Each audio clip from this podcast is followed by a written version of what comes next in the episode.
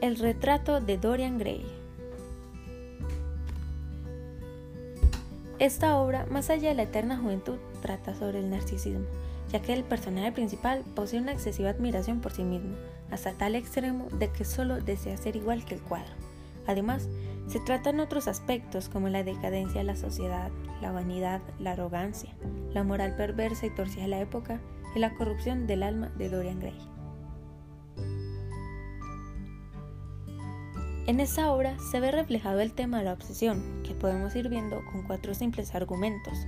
En un primer lugar, podemos ver por parte de Dorian una obsesión por su belleza, por su apariencia física, obsesión que se ve inmediatamente a la hora en que Dorian llega a ver el cuadro que el pintor Basil Hallway había hecho de él.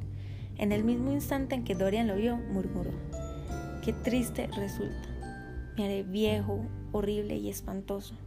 Pero este cuadro este cuadro siempre será joven, nunca dejará atrás este día de junio.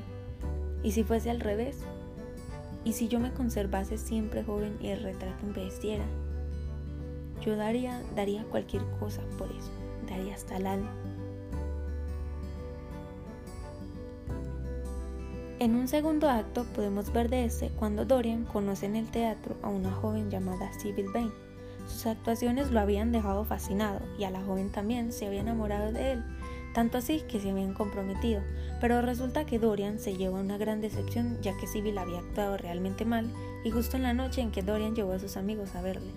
Cruelmente la dejó y se marchó y al otro día Dorian recibe la noticia de que Sibyl se había suicidado.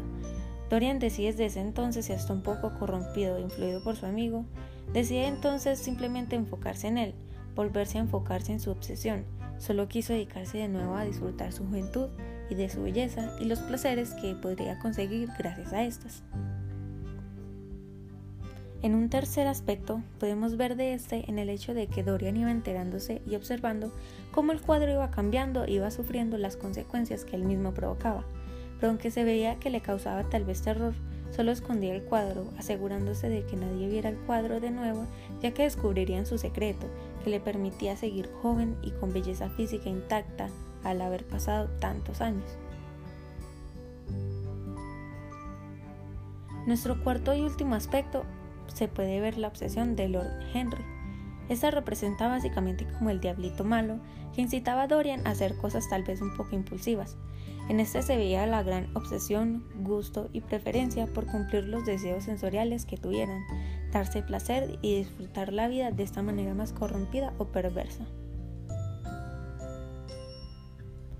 He aquí podemos ver la obsesión, que es uno de los varios temas que se destacan en esta obra, escrita por Oscar Wilde, autor irlandés, nacido en 1854 y muere en 1900.